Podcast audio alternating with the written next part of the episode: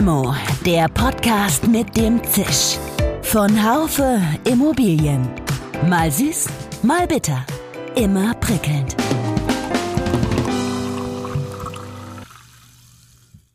Hallo liebe Limo-Fans. Die Baubranche hat es zurzeit nicht so ganz leicht. Sie soll innovativ sein, ressourcenschonend arbeiten, trotzdem aber günstig. Schwer zu machen. Heute trinke ich meine Limo mit Hans-Jörg Friauf, Geschäftsführer bei Goldbeck. Es geht um Transformation, Lebenszykluspartnerschaft und natürlich auch um das Thema serielles Bauen. Das könnte die Lösung vieler Probleme sein, aber es gibt einige Hemmnisse von Seiten des Staates, unter anderem die Vergaberichtlinien. Weil eben Genehmigungen und Klärung zu lange dauern, weil diese seriellen Vergaben nur an ganz wenigen Stellen stattfinden. Wir könnten pro Jahr locker, ich sag mal, irgendwas 3.000, 4.000 Wohnungen bauen. Jedes Jahr, vielleicht sogar 5.000. Überhaupt gar kein Problem. Aber wir kommen nicht in den Genuss, weil eben die Voraussetzungen dafür nicht geschaffen sind. Übrigens können wir auch lernen, dass Beton nicht per se böse ist. Mein Name ist Dirk Labusch, ich bin Chefredakteur des Fachmagazins Immobilienwirtschaft. Diese Podcast-Folge wird Ihnen präsentiert von Goldbeck, Ihrem Partner für zukunftsweisende Immobilien in Europa. Ein ganz herzlicher Gruß nach Bielefeld, Herr Frierhoff. Ich hoffe, Sie sind gesund und Sie sind wahrscheinlich auch im Büro, oder? Hallo Herr Labusch, ja, äh, ich bin hier in Bielefeld im Büro, genau. Fühle mich auch sehr wohl hier, weil es ein sehr schönes, modernes Büro ist und ja, freue mich auf das Gespräch. Sind Sie denn allein im Büro? Wie ist denn die Homeoffice-Praxis bei Goldberg bei Haufe? Ist, ist, es den Teams vorbehalten, wie Sie ihre, wie Sie sie zusammenrufen?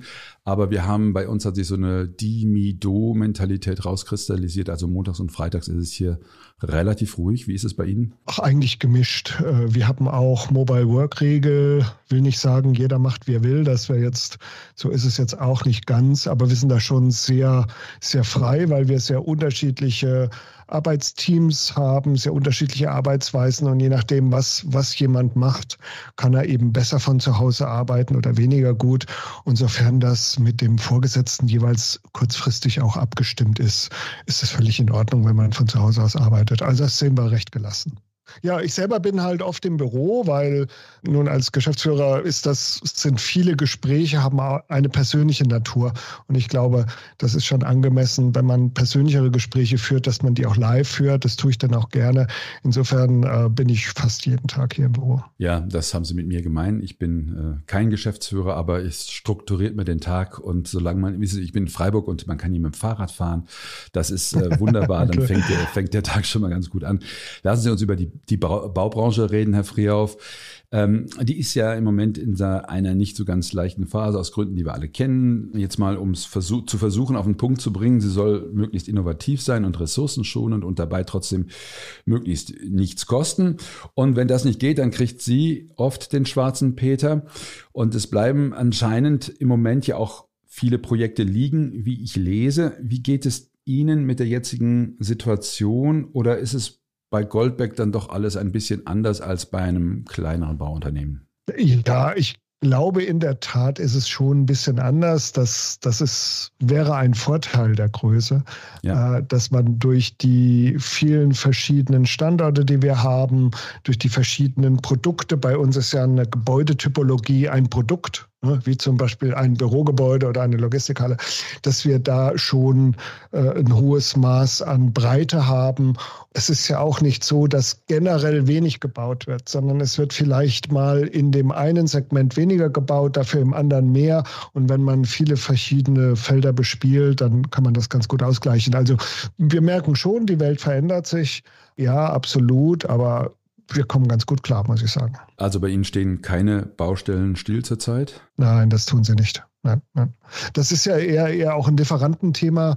Und auch hier gilt, wenn man in der guten Lage ist, sich überregional zu organisieren, hm. was wir halt können, dann hilft das sehr, immer wieder auch die Materialien oder die Lieferanten zu bekommen, die man braucht und ist nicht ausschließlich abhängig von dem ganz kleinen regionalen Markt. Vielleicht kommen wir mal zum Wohnen. Ähm, es gibt ja dieses Bündnis für bezahlbaren Wohnraum. Da sind äh, sehr viele Maßnahmen vereinbart worden, die dem Wohnungsbau einen Schub verleihen sollen. Zum Beispiel dieses Thema serielles und modulares Bauen gilt als einer der großen Schlüssel. Und ich habe mich das die ganze Zeit gefragt, ist das wirklich ein Schlüssel dafür? Diese äh, Form des Bauens scheint ja vieles schneller zu machen, aber macht es das auch billiger? Ich meine, Sie sind ja da sehr stark auch aktiv, oder? Ja, also Herr Labusch, ich bin ganz, ganz feste überzeugt, dass es das auch preiswerter macht. Natürlich, wenn man es denn zulässt. Ähm, wir haben aber hier von zwei Seiten der gleichen Medaille. Und die eine Seite, die, die Sie ansprechen, das ist die Bauwirtschaft. Das sind also die Unternehmen, die tatsächlich dann bauen.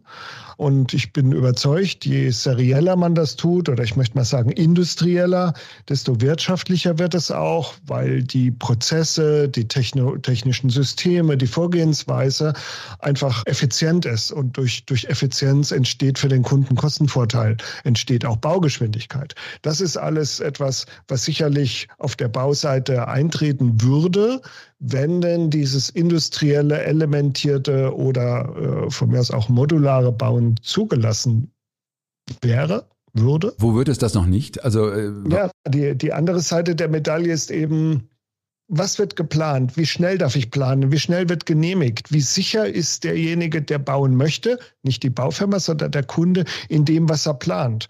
Und das größere Problem aus, äh, aus meiner Sicht ist A, das Thema Baurecht. Hm. Wir haben eben heute an vielen Stellen keinen gültigen B-Plan oder keinen B-Plan, so dass die äh, Unternehmer, die bauen wollen, ob es eine Wohnungsbaugesellschaft ist oder Projektentwickler, äh, erstmal lange brauchen, bis sie Baurecht bekommen, was ein schwieriger Prozess ist, was eine, eine, eine Situation ist, die, die, die ist nicht günstig, wenn ich investieren möchte und ich habe keine Rechtssicherheit. Das ist das eine. Dann kommt die Langsamkeit unserer Bauämter, die eben sechs, zwölf oder noch mehr Monate brauchen, um eine Baugenehmigung zu erteilen, was ich in einem modernen Land wie Deutschland für ein absolutes Unding halte. Es muss doch bei uns möglich sein, dass man innerhalb von drei Monaten eine Baugenehmigung bekommt. So kompliziert ist Wohnungsbau ja nicht.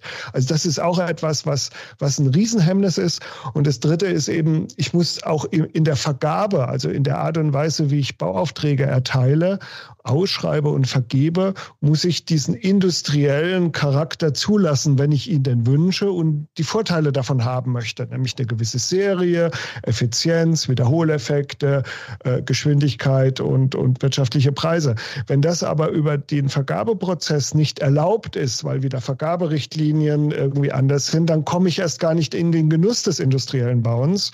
Und ähm, deswegen ist die Seite der Medaille, das ist ja die erste, das sind ja alles die ersten Schritte, die getan werden müssen. Ich glaube, das ist das Hemmnis, was wir in Deutschland haben. Es ist gar nicht mal so sehr die Bauindustrie. Das heißt, sie hätten die Kapazitäten industriell in größerem Maße zu bauen, aber sie schöpfen sie nicht aus, weil sie erstmal darauf warten, dass der Gesetzgeber reagiert. Genau, äh, weil, weil zu wenig Projekte am Markt sind, weil eben Genehmigungen und Klärungen zu lange dauern, weil diese seriellen Vergaben nur an ganz wenigen Stellen stattfinden. Wir könnten pro Jahr locker, ich sag mal, irgendwas 3.000, 4.000 Wohnungen bauen. Jedes Jahr, vielleicht sogar 5.000. Überhaupt gar kein Problem.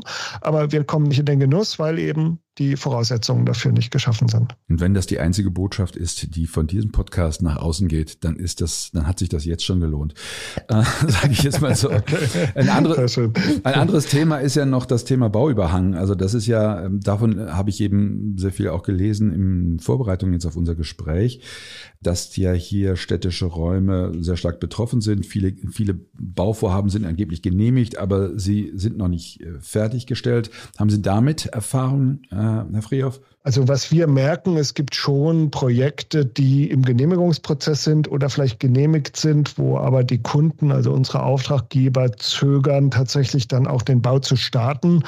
Das ist allerdings jetzt überhaupt kein Genehmigungsthema ist, sondern ein Zinsthema, weil Zinsen eben in der Finanzierung eine ganz große Rolle spielen, gerade bei Immobilien und durch den starken Anstieg der Zinsen tatsächlich dann das Auslösen einer Bauaktivität, das ist ja so der finale Schritt, wo man dann auch wirklich in größerem Stile Geld auf den Tisch legen muss.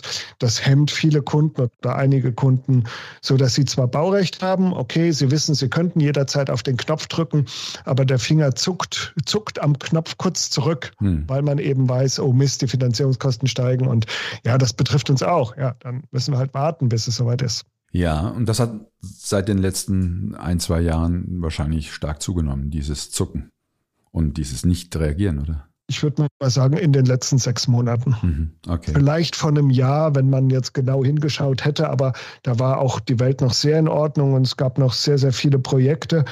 Aber in, seit einem halben Jahr merkt man schon, dass das wird immer, immer mehr der Fall sein. Und ich glaube, das wird auch in den nächsten Monaten noch stärker zunehmen.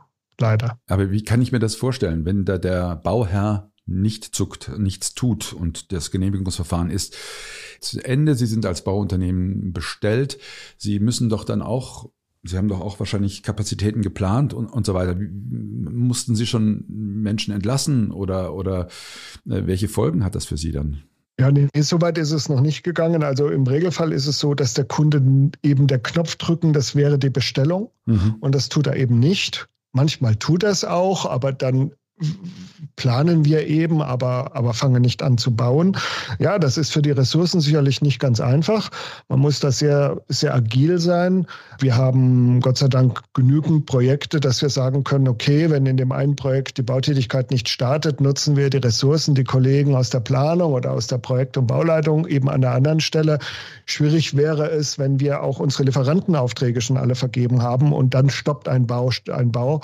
Das ist richtig bitter. Das sind aber so Sachen, die haben wir noch nicht und ich kann mir auch nicht wirklich vorstellen, dass wir das in dem nächsten halben oder, oder Jahr bekommen, weil die Zinsen nicht mehr stark steigen. Ein bisschen schon, aber jetzt nicht überraschend, so dass Kunden, sagen wir mal, das das betriebswirtschaftliche Szenario ganz gut einschätzen können und dann solche Sachen eben mal einen Bau mitten im Ablauf stoppen, oh, das tut man nicht. Das, das, nein, das, das glaube ich nicht. Nein. Hm. Goldbeck äh, plant und baut ja nun völlig unterschiedliche Gebäudetypen, das haben Sie ja schon angesprochen. Herr Frierhoff, also Hallen und Bürogebäude und Parkhäuser und mhm. Wohnen und Schulgebäude und so weiter. Und da wäre meine Frage, weil, weil Jan-Henrik Goldbeck hat das neulich in einem, in einem äh, Vortrag, wo ich nicht dabei war, wo mein Kollege dabei war, hat, hat sehr stark vom Thema Transformation gesprochen, hatte das auch auf die Immobilienwirtschaft ähm, bezogen. Mhm. Und äh, ich möchte Sie mal fragen, inwieweit transformieren Sie sich gerade? Müssen Sie das eigentlich? Oder gibt es eine Transformation bei Goldbeck? Oh, Herr Labusch, das ist eine, eine Frage, die, da kann ich jetzt ganz lange drüber erzählen oder berichten. Ja, es ist ein ganz tolles Thema, ganz großes Dings.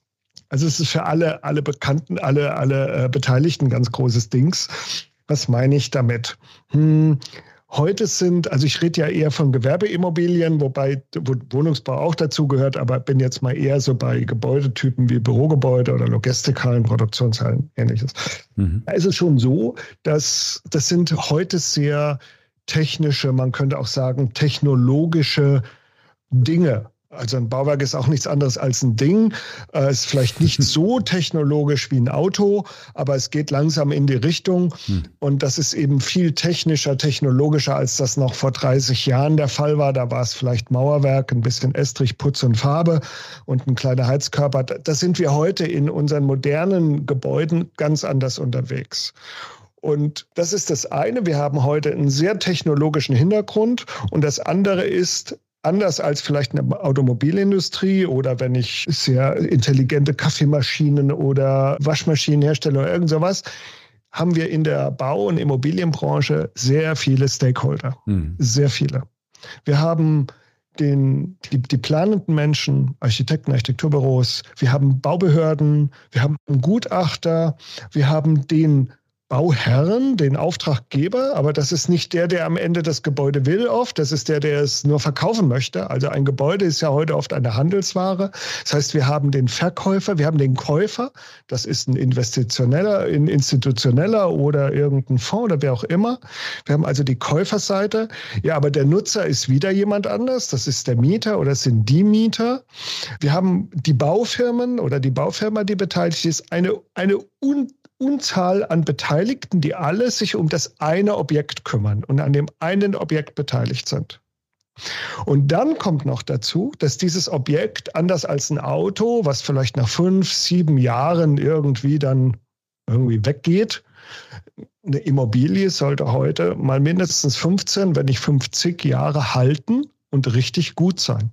Das heißt, ich habe auch einen so langen Nutzungszeitraum einer Immobilie, dass ich die Veränderungszustände die, die man immer hat, die auch unser ganz normaler Alltag mit sich bringt, die die Einflüsse aus Politik und Technik mit sich bringen, die müssen berücksichtigt werden. Und diese beiden Umstände, sehr lange, lange Lebensdauer, einer sehr technischen, eines sehr technischen Gutes eines Gebäudes und viele Stakeholder, das in der Summe ist schon mal ein Zustand, der macht es nicht einfach, dass sich so eine, eine gesamte Welt transformiert. Aber diese, wenn ich da ganz kurz einhaken darf, diese, diese Geschichte oder die, die, die Zahl der Stakeholder hat sich doch im Laufe der letzten zehn Jahre nicht unbedingt verändert, oder? Das mag sein, nicht, vielleicht ein bisschen, nicht unbedingt, aber was sich schon verändert hat, sind die Möglichkeiten, die heute gegeben werden. Mhm. Einerseits die Möglichkeiten durch Technik und Digitalisierung, die Komplexität zu vereinfachen. Die gab es früher nicht, die gibt es jetzt schon. Was bedeutet, das ist ein Appell an alle Beteiligten, sehr wohl sich zu transformieren, weil heute wird es technisch unterstützt. Das war vielleicht vor zehn Jahren nicht möglich. Und es gibt auch anders als früher drei Treiber. Hm. Die haben wir heute viel stärker als noch vor ein paar Jahren. Und neben der Digitalisierung gibt, sind die zwei ganz großen Treiber. Ist heute das Thema Energie. Energieversorgung, wie, wie stelle ich sicher, dass mein Gebäude überhaupt noch Strom und, und, und Heizenergie hat, ob das Gas, Öl oder, oder auch wieder Strom ist. Also das Energiethema ist ja jetzt extrem in den Vordergrund gerückt. Und der zweite Treiber ist das Thema Nachhaltigkeit. Ja. Nicht nur der CO2-Fußabdruck, auch Flächenverbrauch und sowas. Und die, der Zustand der vielen Stakeholder, gebe ich Ihnen recht, den hatten wir immer. Die hatten aber auch nicht so einfach die Möglichkeit, sich zu transformieren. Durch die technologischen Möglichkeiten, die wir heute viel mehr haben als früher und durch diese Treiber, die jetzt sehr intensiv gerade in den letzten zwölf Monaten oder, oder vielleicht sogar 24 Monaten auf uns ein, ein, eindrängen, haben wir die Notwendigkeit, wie gesagt, auch die Möglichkeit, uns zu transformieren in der Branche. Und das müssen wir tun. Also wir müssen jetzt einfach auch die Chance ergreifen und es wirklich aktiv tun. Nicht zuletzt, das ist auch noch so ein Thema, gehören auch wieder die, die Behörden dazu.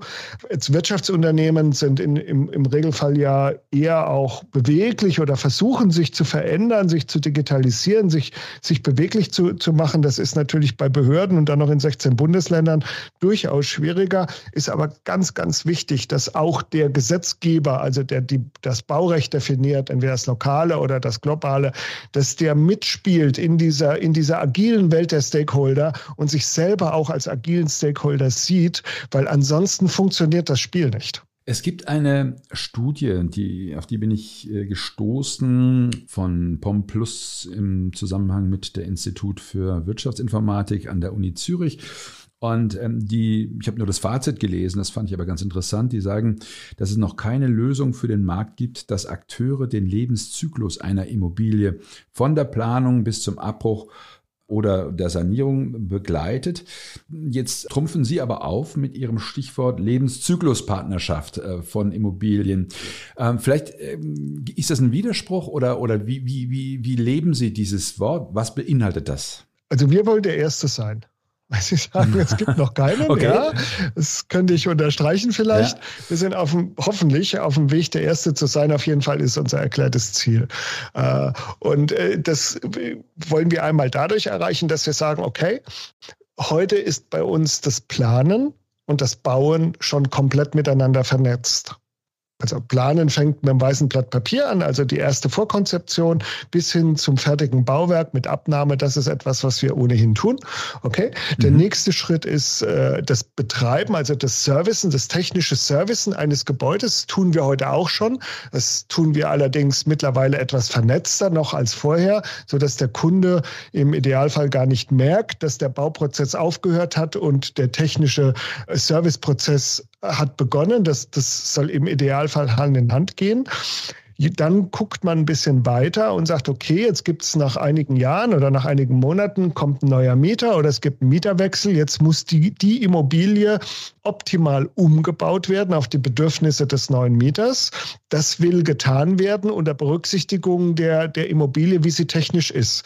Das, glaube ich, können wir heute auch schon sehr gut.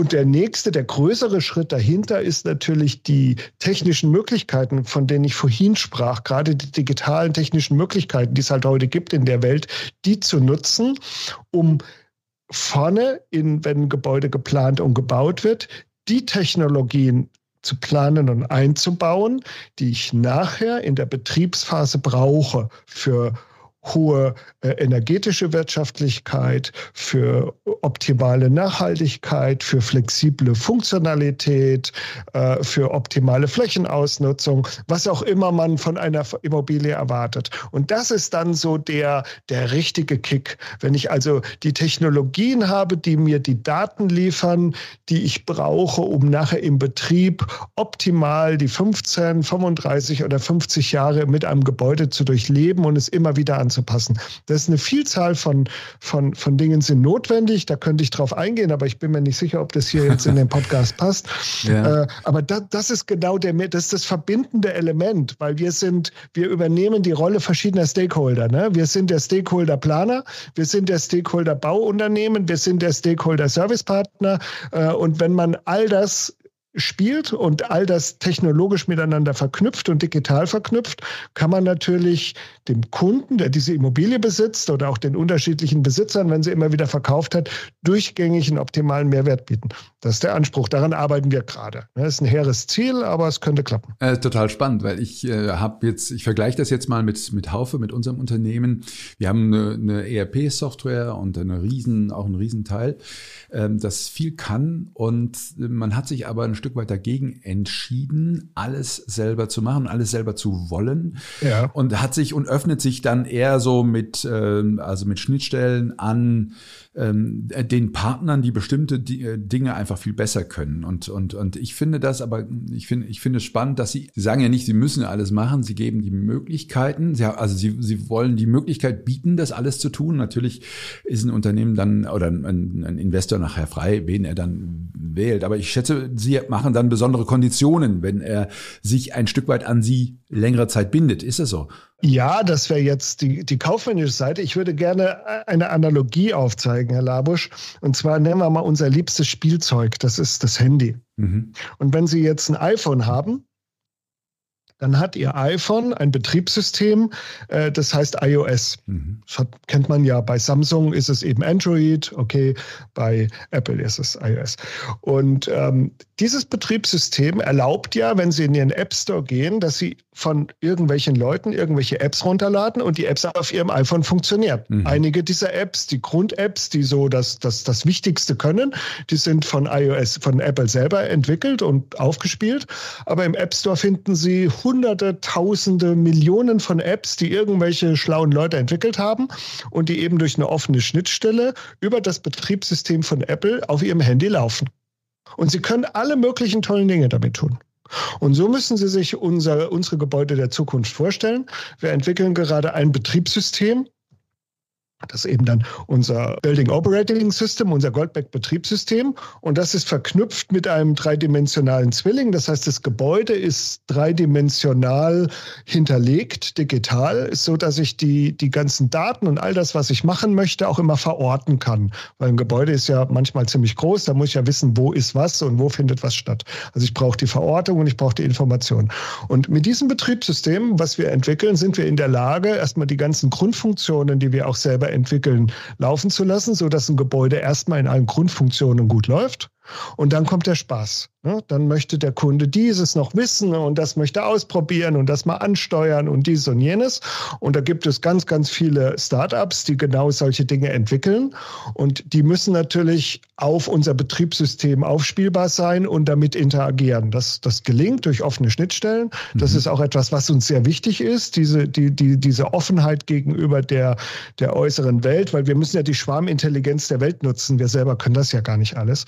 Und damit, glaube ich, könnte man, kann man dem Kunden, hat der Kunde ein Gebäude in Zukunft, eine Immobilie, die eben ganz, ganz viel mehr kann und die auch sich über die vielen Jahre ihrer Nutzung immer selber aufschlaut, weil sie halt die neuen, die coolen Sachen nutzen kann, als wenn man einfach nur irgendwas baut, weil man Investkosten getrieben ist und nach fünf Jahren feststellt, oh Mist, eigentlich ist mein Gebäude heute schon veraltet. Das wäre schade. Das ist schon äh, interessant. Ein Gebäude, der Zusammenhang zwischen einem Gebäude und einem Smartphone, dass, äh, dass wir den heute herstellen würden, das, das war mir so nicht klar. Aber das, ze es zeigt die Rolle der Technik, das zeigt die Rolle der, der Daten. Ist ja ein allgemeines Wissen, dass immer wieder gesagt wird, die Daten sind eigentlich das, das Wertvolle in einem Gebäude und das wird ja immer wertvoller werden. Natürlich. Also ähm, hoch, hochspannend, ja. Ja, Sie, Sie wollten noch was sagen? Ja, ich sage nur, das wäre auch vor, vor fünf Jahren hätte man den Gedanken haben können, aber es wäre wenig sinnvoll gewesen, ihn umzusetzen. Vor zehn Jahren wäre es Raumschiff Enterprise gewesen, also oder Star Trek wäre wär, wär sinnlos gewesen. Heute mit den heutigen technischen Möglichkeiten ist es denkbar und machbar und auch wenn es ganz viel Arbeit ist und man, man sich nicht leicht tut damit. Also es ist wirklich keine einfache Aufgabenstellung, es ist eine schöne, aber auch eine schwierige Aufgabenstellung. Ich glaube, in drei Jahren, in fünf Jahren fällt es umso leichter, und dann haben wir halt zum richtigen Zeitpunkt auch das Richtige getan. Weil dann ist es ja auch die Erwartungshaltung der Kunden, der äh, institutionellen Anleger, der Projektentwickler, die erwarten ja dann auch ein hochtechnisches Produkt wie ein Gebäude, wofür die 10, 50, 80 Millionen Euro zahlen, dass das auch wirklich über 30, 40 Jahre immer modern und innovativ bleibt. Alles andere wäre ja auch gar nicht mehr, das kann man ja heute nicht bringen, dass man für 50 Millionen was verkauft, was nach fünf Jahren veraltet ist. Also sorry, das, das, das, das, passt einfach nicht mehr in die Erwartungshaltung der, der, des heutigen Marktes. Es geht nicht. Könnte man Ihr Betriebssystem, ich nenne es jetzt mal so, auch auf ähm, Immobilien anwenden, wo das noch nicht, die von jemand anderem gebaut worden sind und die, die bis jetzt ohne Betriebssystem arbeiten, könnten Sie das implementieren? Ah, Labusch, das sind aber trickreiche Fragen, die Sie da. Das, das kommt mir gerade. Wissen Sie, ich mache immer die Augen zu und dann und dann äh, dann denke ich mir, wie, wie, wie sieht denn das aus? Und, und Sie müssen überlegen, ich bin absoluter Laie von der von der Geschichte. Aber wäre das grundsätzlich denkbar oder nicht? Das ist eine sehr schöne Frage, weil wir die auch hier hausintern diskutiert haben. Und die Menschen, die vom Bau kommen, die sagen, ach, äh, das ist doch immer nur dann interessant, wenn wir selber, also Goldberg es auch geplant und gebaut hat.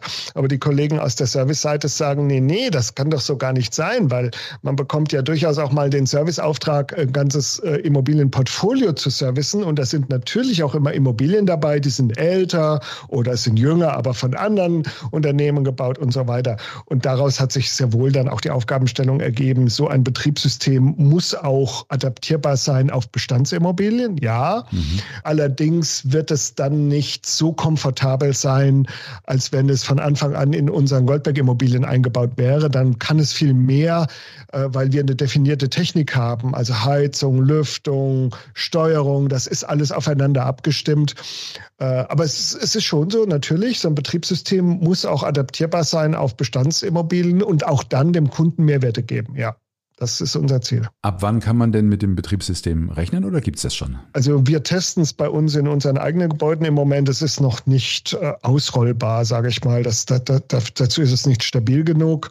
Ich würde mal sagen, so dass wir es wirklich ähm, in der Fläche an die Kunden geben können, ist in zwei bis drei Jahren der Fall. Mhm. Und dann sukzessive immer mehr Applikationen, immer mehr Möglichkeiten, so dass dann stetig auch die, die, äh, der Kundennutzen steigt. Für die Gebäude, die wir nicht gebaut haben, haben, ah, da muss man vielleicht noch mal eins oder zwei Jahre draufzählen, weil, weil, weil wir es dann danach noch mal an vielen Stellen flexibler gestalten müssen. Aber da hoffe ich, dass wir auch in vier, fünf Jahren soweit sind. Es sind jetzt große Zeiträume, aber es ist halt auch eine anstrengende Aufgabenstellung. Das glaube ich. Ich hatte noch so viele Fragen überlegt über Ihre Dienstleistungssparte, über Fachkräftemangel und so weiter, äh, über das Thema alternativen Beton. Ah, das müssen wir, da müssen wir ganz kurz was, was zu sagen. Also ich meine, das Thema Bauen und Energie und Beton, das ist ja im Moment gerade eine Sache, die ist ja, die ist ja, ja unglaublich. Also ähm, Beton äh, ist ja das, das Böse schlechthin. Jetzt, da, wenn ich Sie schon mal an der Strippe habe, Herr Frierhoff, äh, sind Sie, Sie sind wahrscheinlich mit dieser äh, Problematik auch befasst. Wie gehen Sie damit um? Sind Sie dabei, alternativen grünen Ökobeton zu, ähm, zu auch zu entwickeln. Ist das, lohnt sich das schon? Das ist wahrscheinlich noch viel zu teuer. Ja, ähm, ja auch, auch wieder mal so eine tolle Frage, okay. ja, da könnte ich, okay, also dazu mal der Versuch einer, einer einfachen Antwort. Ja. Sagen wir mal so, heute ist ja Beton, Beton ist ja böse. Ja, ne, das ist ja genau. so was Fieses. Ja. Es ist schon grau, grau ist schon nicht sexy und dann ist es auch noch fies, weil es CO2 erzeugt durch die Zementherstellung und ach, furchtbar. Also Beton ist irgendwas ganz, ganz Böses. Das ist sehr schade, weil Beton überall auf der Welt verfügbar ist durch eben den Zement und Kies und Sand und Wasser und schon ist man fertig. Mhm. Also es ist ein furchtbar einfacher Baustoff, der extrem preiswert ist, überall verfügbar ist, mit dem man eben auch größere Gebäude so bauen kann, dass sie nicht nach zwei Wochen schon wieder zusammenfallen. So, das tut der Menschheit erstmal gut gut. Hat ja auch ein paar tausend Jahre gedauert, bis man an diesen Reifegrad gekommen ist. Okay, jetzt also zu sagen, Beton ist böse, kann man aus Nachhaltigkeitssicht verstehen, aber deswegen sollte man auf den Beton nicht verzichten, weil den kann man nicht ersetzen. Ich glaube, es gibt einfach keinen Werkstoff mit so vielen positiven Eigenschaften, weltweit verfügbar preiswert, der, der, der eben mal der ist nicht zu substituieren. Aufgabenstellung ist also, das Böse im Beton gut zu machen. Und das Böse ist ja im Prinzip nur das, der CO2. Mhm. Das ist jetzt ein großes Thema. Mhm. Und da gibt es tatsächlich eine Menge Technologien. Also gibt ja viele schlaue Unternehmen, die daran forschen. Und wir sind auch eines der Unternehmen, die sich auch damit beschäftigen, in Kooperation mit anderen. Und ich könnte jetzt mal ein ganz kleines Blitzlicht auf zwei kleine Technologien geben, die man sogar kombinieren kann, weil die sind sehr ungewöhnlich. Wenn Sie wünschen, Menschen würde ich das tun. Das dauert vielleicht vier Minuten. Gerne, ja. Okay. Mhm. Äh, die eine Technologie ist, und das, das, das hört sich jetzt komisch an, man weiß ja, was Ultraschall ist. Ultraschall sind Schallwellen. Kann, da kann ich Menschen mit beschallen, um festzustellen, ob sie schwanger sind oder ob die Knochen gebrochen sind. Mit Ultraschall kann man aber auch frischen Beton beschallen. Okay. Also wenn der frische Beton in eine Form gegossen ist und ich beschalle ihn mit Ultraschall, dann hat er es den Effekt, wenn ich das richtig tue, das ist jetzt technologisch nicht ganz einfach, dann hat es den Effekt, dass er schneller hart wird. Mhm. So. Okay. Und ja, gut, wozu ist das gut? Gut ist das für Betonfertigteilwerke, weil ein Betonfertigteilwerk deswegen viel Zement in den Beton mischt, weil er schnell hart werden muss, der Beton, damit ich ihn schnell wieder aus der Form rauskriege und ich die Form neu nutzen kann für das nächste Fertigteil. Hm. Wenn ich jetzt also die, die Geschwindigkeit des Erhärtens dadurch hinbekomme, dass ich einfach nur den Beton mit Ultraschall beschalle, brauche ich weniger Zement. Hm, okay. Wenn ich weniger Zement habe, habe ich schon einen ganz großen Schritt wieder gemacht, CO2 zu sparen und dann ist der, ist der Beton nur noch halb so böse. Bleibt noch eine Hälfte über. Dafür gibt es auch eine Idee. Die Idee könnte zum Beispiel sein, dass man sagt, okay, es gelingt mir nicht, bei der Zementherstellung auf das Entstehen von CO2 zu verzichten. Das ist chemisch nicht möglich, weil durch den, den Prozess Kalk mit Hitze und Sauerstoff entsteht nun mal CO2. Das, das, man kann die Chemie nicht verhindern. Okay. Wenn ich das mal akzeptiere und sage, gut, dann ist es halt so, dann entsteht von mir aus böses CO2, aber dann hole ich mir halt das CO2 wieder her, was ich gerade erzeugt habe, und stecke das wieder rückwärts in den Beton rein. Dann ist es nämlich nicht in der Atmosphäre und dann ist ja nichts passiert. So, das ist ein Grundgedanke, der ist auch wieder nicht ganz so einfach umzusetzen, kann man aber tun. Und da hat ein Unternehmen eine sehr, sehr geniale Lösung gefunden. Dieses CO2, was beim Zementherstellungsprozess entsteht, in einem, ich möchte mal sagen, Mehl, in einer Sorte, ich sage jetzt mal Kaffeemehl, ja, ist jetzt nicht ganz richtig, ist schön flapsig. Also ich nehme das CO2, was ich gerade wieder, was ich produziert habe, fange es ein, tue es in das Kaffeemehl, das Kaffeemehl nehme ich, kipp das Kaffeemehl in meine Betonmischung, rühre dreimal um, Beton ist hart, Kaffeemehl stört nicht und das ganze CO2 ist im Beton gebunden und nicht in die Atmosphäre ent entwichen.